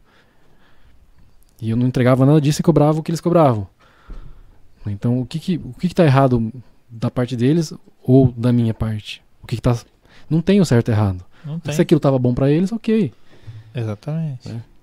Tem coisas que, é, às vezes, por exemplo, eu. Tem coisas que o cliente pede para eu fazer e ele fala: ah, quanto fica. Por exemplo, eu quero fechar uma assessoria com você. Qual que é o valor da assessoria? Ó, a assessoria é o serviço mais completo que eu tenho. Eu faço isso, isso, isso, isso, isso, isso. O valor é tanto. Putz. E para eu fazer só tal coisa, você faz? Tem vezes que não compensa, não no sentido de eu pegar só aquilo para fazer, mas é que uma coisa acaba dependendo da outra. Sim. Vai ficar capengo o serviço. Sim. Vai ficar exato. capenga. Vai ficar Aí o cara vai falar assim: pô, mas eu paguei o valor que E, você e não tá pediu dando o efeito. e não tá dando o é, efeito. é. Mas para eu fazer isso, eu preciso disso aqui. Sim, é muito parecido com o meu caso. Ainda mais que eu trabalho com datas, por exemplo. Então a pessoa solicita orçamento, nossa, adorei e tal. Mas tem como você fazer somente a cerimônia? É, porque eu não vou querer o resto, eu quero só Porque a eu não quero o making off do noivo, não quero o making off da noiva, não quero. Pra tentar a festa. diminuir o valor do trabalho. Eu falei, claro, tem. É mesmo. Assim, eu não vou poder estar em dois eventos. É, você não, você vai matar seu dia do Exatamente. mesmo jeito. Exatamente. Então, ainda tem essa tipo de questionamento num orçamento. Mas aí vai de você explicar para o seu cliente, né? Claro. E tem forma de vender. Tem fotógrafo que vende já. ó, Making off é tanto. Tipo, ele Ele segmenta. fatia mesmo. o É, serviço. E eu já não. eu Já, eu acho que não. Eu acho que é meu dia que tô ali. Se eu vou, se eu vou ficar trabalhando 4 horas, 10 horas, 12 horas, 15 horas. Se tiver que trabalhar 24 horas, já Demanda tá. Já tá. Já ali. tá. Não, já tá embutido naquilo que eu vou cobrar. Né? Porque não tem como eu falar pra você, olha, a foto da sua vida com a sua esposa de felicidade vai acontecer às 5 horas. Então é legal que eu esteja lá 4 e meia e aí às, Cinco horas. às 6 e meia eu vou embora. Exato.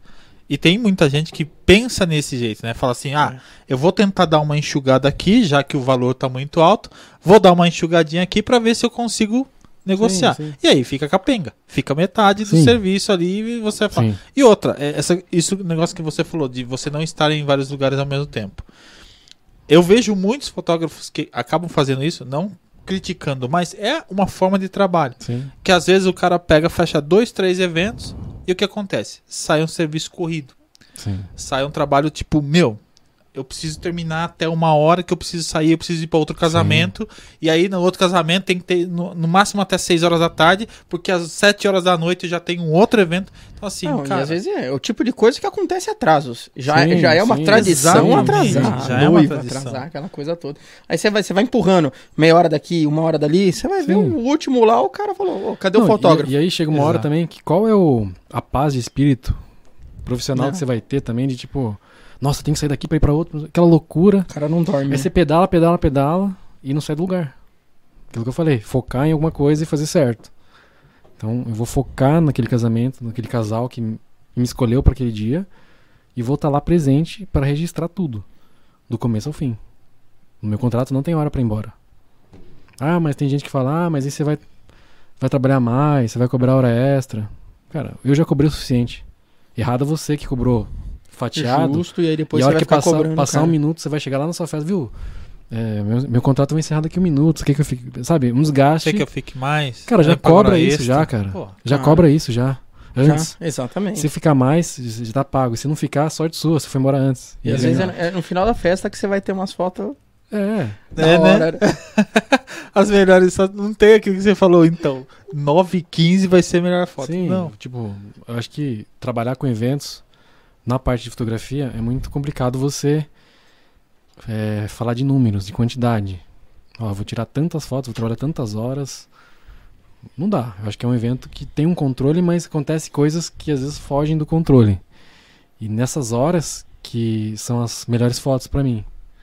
A hora que não tem o controle, a hora que tá Sim, em é, festa aquilo, pulando. aquilo que você já fazia Ou- antes. É, já. isso. Ou também na parte da cerimônia. A hora que não tem como eu controlar que a noiva chore, que o noivo se emocione, que a vozinha dela levante do, da, do, banco, Do banco. do nada, assim, entregue uma flor. Você tem que estar atento. Uma criança sai correndo. Não, é, não tem um botãozinho, ó, agora ativar modo vovó. É, Aham. não, não. Tipo, não, não- não tem um script, É, né? assim, tem. por mais que você Tem veja, um- né? no- vamos supor, o, o Lion, né? Que pra quem não sabe, ele, ca- ele, ele fotografou o meu casamento, a festa, tudo, fez tudo. E assim, não tinha como você saber o que cada. Você tinha mais ou menos aquela coisa, ah, a noiva entra. Aí depois. Sim. É uns protocolos, mas aí o que ele falou, você não controla a emoção. Então, sim. assim, não tinha como saber, não tinha Sim, a, a noiva pode se, reação de cada se pessoa. emocionar na porta da igreja, É, é. pode se emocionar na hora que ela tá no altar, enfim. E essa foto da emoção, eu conduzi meu trabalho para que as pessoas me procurem, porque elas sabem que eu registro isso. Então, é característica do meu trabalho esse registro dessas emoções, que a pessoa olha aquela foto, ela, ela não sabe às vezes explicar o porquê ela gosta daquela foto.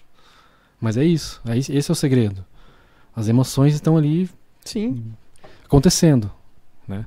Tem foto que parece que tem som, tem foto que parece que tem Sim. cheiro, né? E já aconteceu de você é, acompanhar, por exemplo, que você falou dos joias da família. Você, de repente, você fez o aniversário de 15 anos da menina, aí você fez o casamento Sim. dela, você fez do nenê dela, você Sim. Parece médico, né? Tipo, é, vai, acompanhando assim, durante é. a É. vida. Já, eu fico falando, nossa, tô ficando velho. Eu, fotogra já- eu fotografava essa menina na balada, Assim, né? até, um- até uns anos atrás, eu tava fotografando os filhos dos casais que eu fazia o casamento. Já aconteceu de eu fotografar o casal na balada e o casamento. Aí o dia que eu fotografei o 15 anos e essa noiva casou, aí eu falei, agora sim eu tô velho. Então, Agora tá vendo? É por, é por isso que agora ele só tá fazendo o comercial, né? Ele então, pra não tá bater isso tentando aí, fugir né? um pouco do sentimental, né? Sim, eu Certeza. falei, caraca, eu fotografei o 15 anos dela, agora eu tô fotografando um casamento, cara. Daqui a pouco ela tá grávida, tô fazendo, fazendo a, a gravidez dela, daqui a pouco o filho dela. abrindo o negócio. Ah, igual o dele. Ele Fotografou o casamento, aí fez as fotos da Sim, arroba. Sim, Vai é, criando um vínculo, Sim, né? sim. Que não, às vezes, não só familiar, mas na questão de negócio também. sim. E, e a fotografia, ela proporciona você entrar em lugares, principalmente famílias, dentro de família, dentro do, do espaço da família, que poucas pessoas vão ter oportunidade de entrar.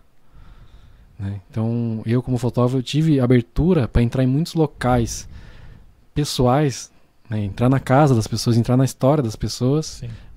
Então isso é muito legal. E aí você acaba ganhando uma confiança daquelas pessoas, né? Que ela, ela já teve uma abertura, ela confiou em você para você estar presente em tal momento da vida dela. né? Então isso é muito legal, porque gera uma, uma cadeia ali de, de continuidade do trabalho muito bacana, né? Então, Sim. então eu sempre acabo voltando a, a fotografar o mesmo cliente. né? Isso é muito É legal. porque na verdade você, assim, a pessoa se sente meio que. Tá faz... fez parte daquela, daquela. Da família, a importância. Então por isso que eu acho que remete muito Sim. isso É, aí. tem uma, uma menina que eu tiro foto dela, fiz um aninho, dois, três, quatro, ela tá com sete anos. Todos os aniversários eu fotografei, desde um, um aninho de Que bacana, cara. Então você fala, tô vendo ela crescer e a família dela tem essa recordação desse crescimento dela através das festas, mas tem essa recordação e eu que fui criando essa recordação para essa família, né? Então é, é muito legal. Né? E, e esse discurso também, ele acaba, eu acabo utilizando ele também como um discurso comercial, né? Não vou ser hipó- hipócrita e falar, não, não vou aproveitar. Tipo, lógico que eu aproveito. Claro. Sim. né? Então, eu aproveito disso também para oferecer meu trabalho. Falo, olha, eu sou um fotógrafo da família, né? Então, claro que sim, você não pode prometer o que você não faz. Mas se eu estou prometendo algo que eu faço, então não tem problema. né? Então, usar isso a meu, a meu favor, né? Não, você não, não tá fazendo nada de errado. é, né? exato. Então, Então, eu, eu, eu me aproveito dessas situações para falar, olha, realmente, olha, eu sou o fotógrafo da família, a joia da família tá aqui, ó. Exatamente. Né? Tinha o médico da família e o seu fotógrafo É, da exato, família. exato. É. Tudo é o da família. Tem o cachorro da família. cachorro da família. gente. Ué, Sim. Por Ah, que não? Nem tudo são flores, né? Você já deve ter passado por bastante perrengue Sim, também, sim, evento. sim. né? Tem algum perrengue que dá pra você. Cara, falar? um dos mais comuns que eu é, eu ficava chateado no começo, agora já não fico mais que eu, eu aprendi a me blindar para isso, tanto na parte de contrato quanto de experiência, que às vezes eu chegava num, num casamento, por exemplo, o casamento era 5 da tarde, e por inexperiência, lá no começo eu chegava tipo 11 da manhã. Nossa. Depois eu fui diminuindo esse tempo. Hoje a gente chega uma hora antes, já é mais que o suficiente. Quando a noiva segue todas as minhas recomendações, que a gente faz praticamente um, um intensivão na semana do casamento para que a fotografia siga de uma forma adequada para ter os resultados daquilo que ela me contratou, eu falo, ó, vamos fazer assim, assim, assado, o que você acha? Então a gente debate muitas coisas para as coisas darem certo, para ela, ela receber aquilo que ela contratou, que não depende só de mim. Né? O evento é uma coisa que acontece, né? Então eu vou dar alguma direção para que aquilo seja de forma mais prática. Então hoje eu chego, começo uma hora antes. Mas naquela época eu não chegava uma hora antes, chegava horas antes. E aí beleza. Fotografava tudo aquilo, isso já era um perrengue. Já começava ali. O casamento 5 horas, acabava às 6, 7 horas, 8 horas da noite ia servir o jantar. E aí, o fotógrafo não come. É, é jejum. Não, ele só veio pra tirar foto. Só, vai tirar foto. E aí, não tinha onde sentar, não serviam comida pra gente. E aí, às vezes, eu não, não culpo totalmente os casais por isso. Às vezes, a inexperiência, até por minha parte, não ter é, orientado eles que isso poderia acontecer. Hoje eu oriento, falo, olha, vocês contrataram a comida pro staff, vai ser igual dos convidados? Vai ter um local pra eu sentar? Aonde eu vou sentar? Que hora eu vou sentar? Quem pode sentar comigo? Minha equipe pode comer tudo junto? Ou vai ter que ser separado? Eu faço um monte de pergunta que a pessoa levanta, porém, nossa, não tinha pensado nisso. Que horas é o intervalo da refeição, né? Exato. É, e não, e e não é vezes- culpa dela. É, não, e às vezes porque assim, no nosso caso, até o povo até te perguntar se você jantou ou não, sim, porque eu- sim. Eu, não vou lembrar. Mas é, é tanta coisa que às vezes é, é- deixa na mão do, do- da, da- daquela pessoa que tá cuidando do casamento para os noivos Sim. e o cara, a Porque, pessoa assim, vai é- fazendo. É, é comum E o cara quem, nem- quem tá organizando o casamento, É. comida pro staff, beleza. A banda tem um intervalo, o decorador fez o trabalho e foi embora. Enfim, tem vários, muitos fornecedores. Mas eu defendendo aqui o lado da fotografia e do vídeo, é um trabalho intermitente, o negócio não tem parada, o negócio toda hora tá rolando, mas vai ter que ter uma pausa. Claro. Tem né? que ter. O cara tá lá desde, as, sei lá, duas da tarde, Sem comer, vai, sem vai, beber, sem ir ao vai até duas da manhã, né? E, e aí como é que funciona essa parte? né? Então hoje é muito bem claro isso e ainda passa alguns perrengues. Só que aí, como eu passei por esses perrengues hoje, eu e minha equipe tá preparada para isso. Então a gente, já vai pro evento falando, a gente não vai comer por 15 horas. Cara, já vai assim, é. É, não, a gente já vai com esse como pensamento. que é aquele no limite, né? É. No limite. Você E daí, mas, mas, mas faz parte do nosso Aí você negócio. já começa a levar umas barrinhas no bolso. sabe? tipo, E, vo- e você, vamos supor. Mas você- a gente come, porque geralmente, no caso assim, 90% dos casos, a gente é muito bem atendido. Muito Uhum. bem. Não tenho o que reclamar. Mas porque eu eduquei meu cliente também. Eu fiz ele pensar nesse momento. E, e às vezes, tem outro porém. O buffet que ele contratou cobrou do cliente a comida do staff, mas não serviu pra mim. Nossa. E o problema não é do cliente, é o, o fornecedor que ele contratou. Que Também. às vezes, que não é só que eu não vou chegar no meio do casamento do cara e falar: Fala olha, "Ô." o buffet lá É, é isso que eu ia te perguntar. Se você já chegou num, num noivo, na noiva, e fala assim, pô. não, nunca, não. nunca tive. E chega no final do evento, ah, você que jantou, comeu? Jantei, comi. Tô com a barriga cheia, É, tô e com a assim, barriga tava, tipo assim, cheia. desmaiando já. assim. Louco pra sair pra ir embora pra comer. O problema é o, o que você vai comer, às vezes, uma, duas da Sim. manhã, né? Exatamente. Sim, exato. É, então... Mas no seu casamento eu fui muito bem atendido. Ah, né, então tá bom, você- ufa. É, você Uh. já tem reclamação daqui a mão já tava suando aqui. Meu Deus do céu, meu Deus do céu. Sabe aquele álbum lá que eu acabei de adicionar? Foi isso aí. É, então. Mas, mas assim, isso é comum, né? E aí se você não se posiciona, você vai ficar sem comer. E, e assim, é uma questão humana até. Só que se você já vai com o psicológico preparado para isso, hoje se a gente comer é lucro. Só que ao mesmo tempo, eu também tenho que pensar na minha equipe. Não, não posso falar só por mim, né? Então eu tenho que também cuidar dessa parte. Claro. Então hoje tá tudo em contrato, tudo certinho. E mesmo assim, às vezes ainda sai um pouquinho, né? Já fui em vários casamentos que serve lagosta, camarão e caviar. E eu vou lá e como frango com arroz e feijão. Cara, o combinado é que você me dê uma refeição. Não importa. Não- eu não tô lá pra comer caviar e lagosta e sei lá o que. Nem sei comer isso. e ao mesmo tempo, eu preciso de uma refeição que me dê energia, que me dê sustância. Exato. Então, se eu for comer lá um negocinho assim, não é pra mim. Isso é feito por convidado. E eu super entendo isso. Uhum. né? E, e às vezes as pessoas não entendem também. né? Então, por isso que uma coisa tem que ser muito conversada. O cliente, ah, mas o que, que vai ser servido? É a mesma comida dos convidados? Como que funciona? Vai ser é, à la carte? Vai ser prato, como é que fala?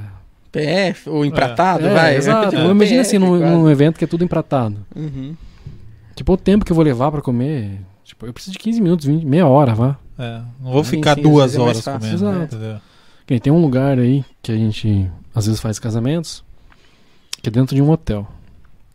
E aí a refeição é servida no refeitório do hotel. Ótima comida.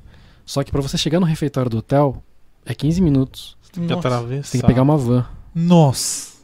E essa van ela passa em Eita. 15, 15 minutos. Então tem todo um, um É, trâmite. E o cliente logística. pagou. ah, Não, a gente pagou a comida do staff. Sua comida tá garantida.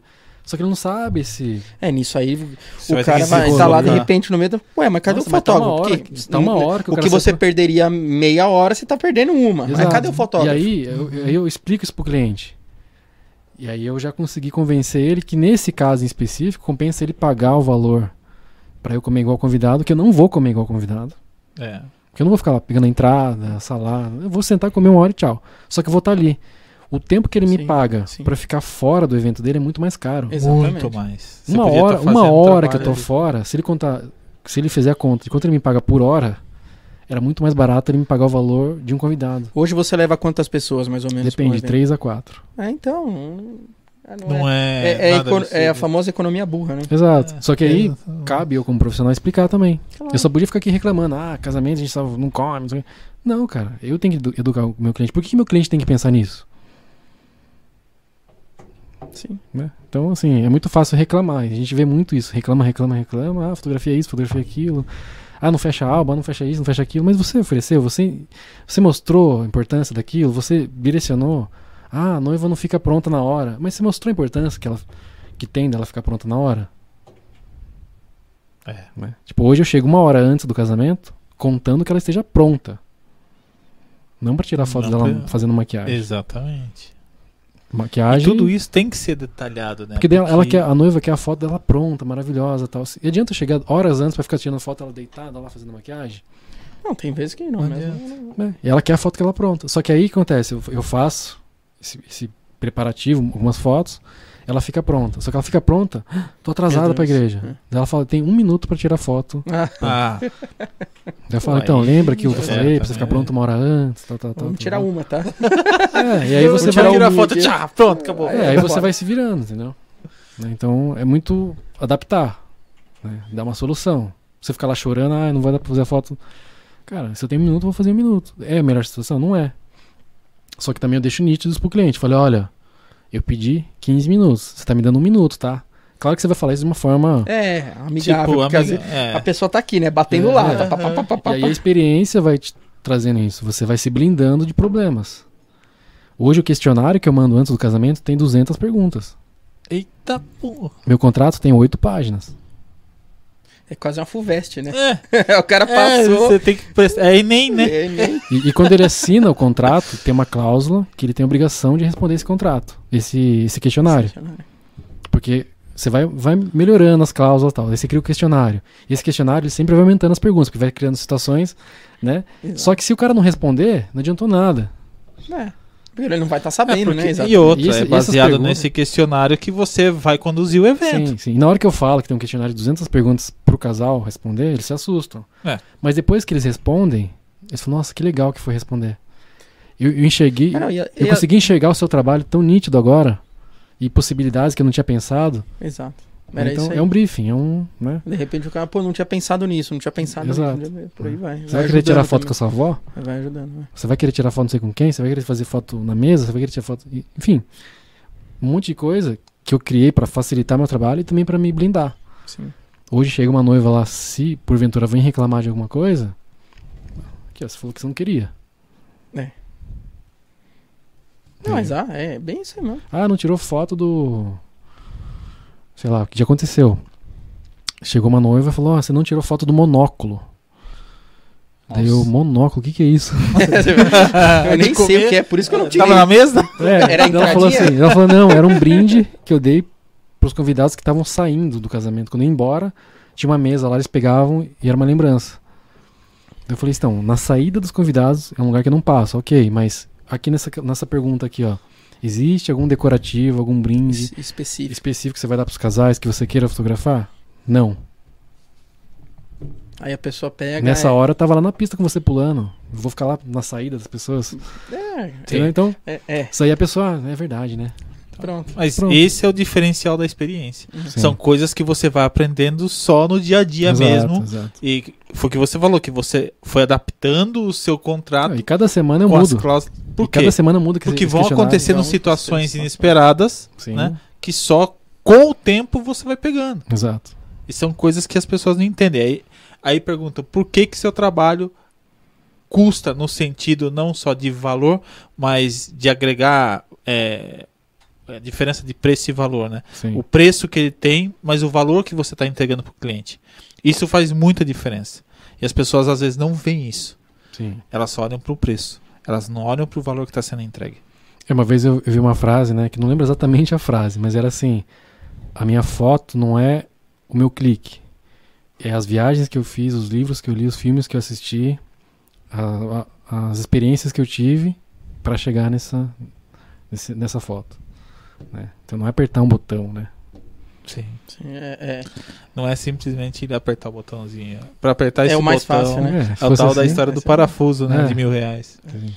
É um parafusinho, mil reais, é, mas pra saber o qual parafuso apertar, eu tive que estudar muito. no fim. Exatamente, é isso aí. Poxa, mas só isso, 10 minutinhos você fez o trabalho? É, então. Exatamente. É, talvez eu fiz em 10 o que uma pessoa faria em 3 horas sem saber o que fazer, né? É, exato. Então, tem tudo isso aí, né? Ó, tá inclusa a comida hoje Opa. também, tá? Pode comer. O papo tá bom, não consegue nem, nem comer, mas eu tô. A gente tá quase aí. finalizando. A gente, eu vou ter mais uma pergunta só pra você, mas pode comer aí. Eu vou falar mais os agradecimentos aqui. Agradecer novamente aí a todos os patrocinadores que estão nos apoiando, que fazem esse projeto acontecer.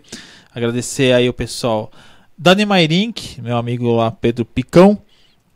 Pessoal da Oba Burger que tá aqui representando em peso aqui hoje. Ó. Edu, Eliana, Delícia Banana, batata, e a Oba que proporcionou hoje o nosso, nosso nossa degustação aqui do Tira podcast.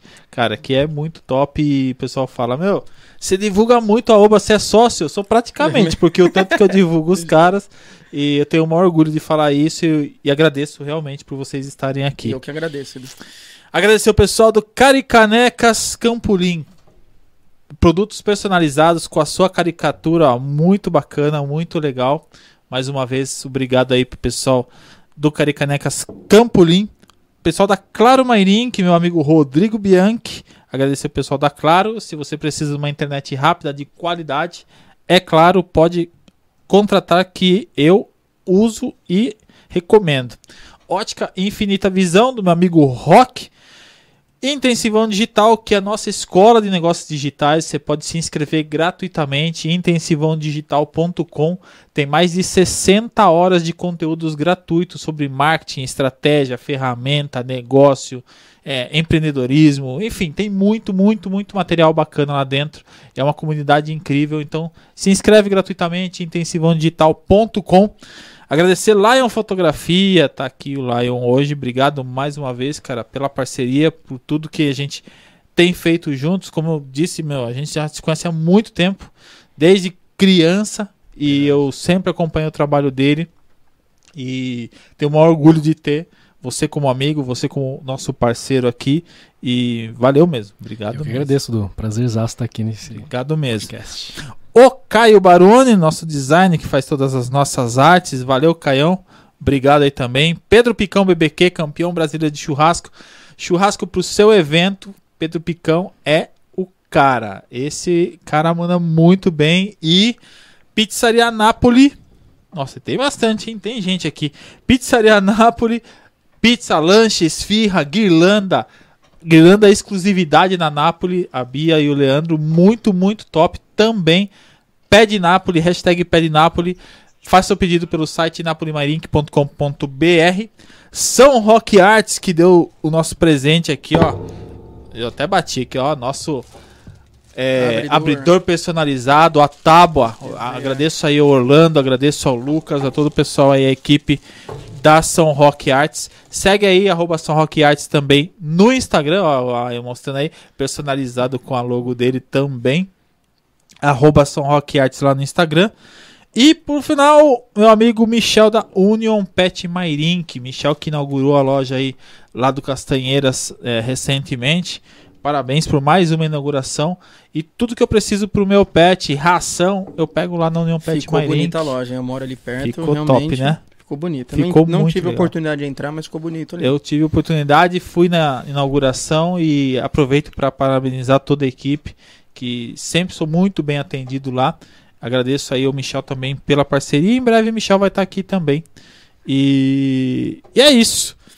Pra gente encerrar, eu queria que você deixasse uma mensagem aí para os fotógrafos que estão iniciando.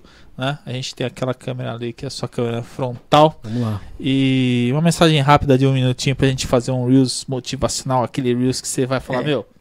Tem alguns que me zoam pelo que eu falei até É. hoje, então cuidado. Ah, é?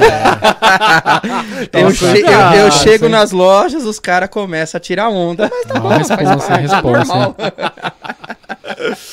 Bom, o que eu tenho pra dizer é que assim, invista no seu sonho, nunca desista, né, daquilo que você acredita. Às vezes nem as pessoas próximas de você vão acreditar naquilo porque elas não vão entender o quanto aquilo tá lá na frente, na sua cabeça, na sua mente, né? Então, acredite, né, não desista. O caminho não é fácil, mas tudo aquilo que você faz com, com vontade, aquilo que você faz com determinação, aquilo que você faz com carinho, lá na frente vai dar certo. Né? Então, às vezes, o caminho não é fácil, mas a chegada, quando você chega lá, vale muito a pena. Né? Então, assim, não desista dos seus sonhos, acredite, estude, procure referências. É... que mais? É isso, cara. Acho que você acreditar em você mesmo. Acho que a principal coisa que você tem que ter na sua cabeça é acreditar em você. Né? Isso quando você pensa num, em viver daquilo que você no seu trabalho, né, viver, sustentar a sua família, sustentar o seu ter o seu ganha-pão, acho que o principal é, motivo é acreditar em você mesmo. É isso aí, mano. Valeu. Boa. Obrigado, obrigado Muito mais bom. uma vez. Cara, e para quem quiser acompanhar o Lion, é, passa aí suas redes, se, se tiver. Ó, no Instagram, é, arroba Lion Fotografia, Leon, né? Leon Fotografia, uhum. arroba Guilherme Leon e arroba Memórias da Infância. Se entrar lá no Guilherme Lion, já vai ter todos os links para todas as todos redes sociais. outras redes. E aí você já consegue ver ali cada tipo de trabalho mais segmentado. Show, top mesmo. Se quiser deixar um agradecimento, mandar beijo, patrocinador. Quero mandar um, um beijo aí pra Cíntia, que tá me assistindo. Cíntia, minha namorada. É, senão senão não entrava em casa. É, senão não entra em casa. mandar um beijo pra Laísa, minha irmã também, que tá aí ligadinha, acompanhando a gente no ao vivo. Bacana. Pra toda a minha família, pra todos os meus amigos. E um agradecimento especial aí pra vocês pelo convite aí, muito obrigado. Valeu, obrigado. cara. E é isso aí. Obrigado, Du, pela presença. Oh, tamo junto, obrigado Edu. mesmo. Precisando, de... estamos às A gente já falou, ah, vai ter que até mudar o nome, Edus Podcast, Edus né? Podcast. Agora tem mais de um, mas não tem problema, a gente muda. Tudo mas Edu um é Edu. E realmente, mais uma vez, obrigado por, por você estar participando aqui obrigado com a gente. Obrigado eu, obrigado eu. Obrigado, Lion, obrigado a todo mundo aí. Ju, Guilherme o Gui aqui. São dois Guilhermes hoje, o outro Gui, Jair, toda a equipe aqui do estúdio. E é isso aí. Na próxima semana nós teremos aqui Roque Gonçalves, que também é um grande amigo, um grande parceiro nosso, que é corretor é, de imóveis, da Davina Imóveis. E na semana que vem ele estará aqui com a gente. E se você não inscreveu ainda, se inscreve aí no canal do Edu Podcast, né? Acesse o site edupodcast.com.br. Tem todos os canais, inclusive nós estamos também no Spotify, estamos no TikTok com os cortes do podcast e os cortes sempre saem durante a semana, logo após os episódios. A gente vai soltando os cortes aí é, quase que diariamente. Acompanhe também e compartilhe com as outras pessoas para que mais pessoas conheçam o Edu Podcast. E se você tem interesse em participar, entre em contato com a gente, inbox. Se você tem interesse em patrocinar também manda um direct lá no Instagram, arroba EduPodcast, e é arroba EduPodcast em todos os canais. Beleza? Gente, valeu mais uma vez. Obrigado, Lion. Obrigado, Edu. Obrigado, obrigado. a todo mundo aqui. E é isso. A gente se encontra no próxima semana, quarta-feira, às 20 horas, no Edu Podcast. Valeu, até mais.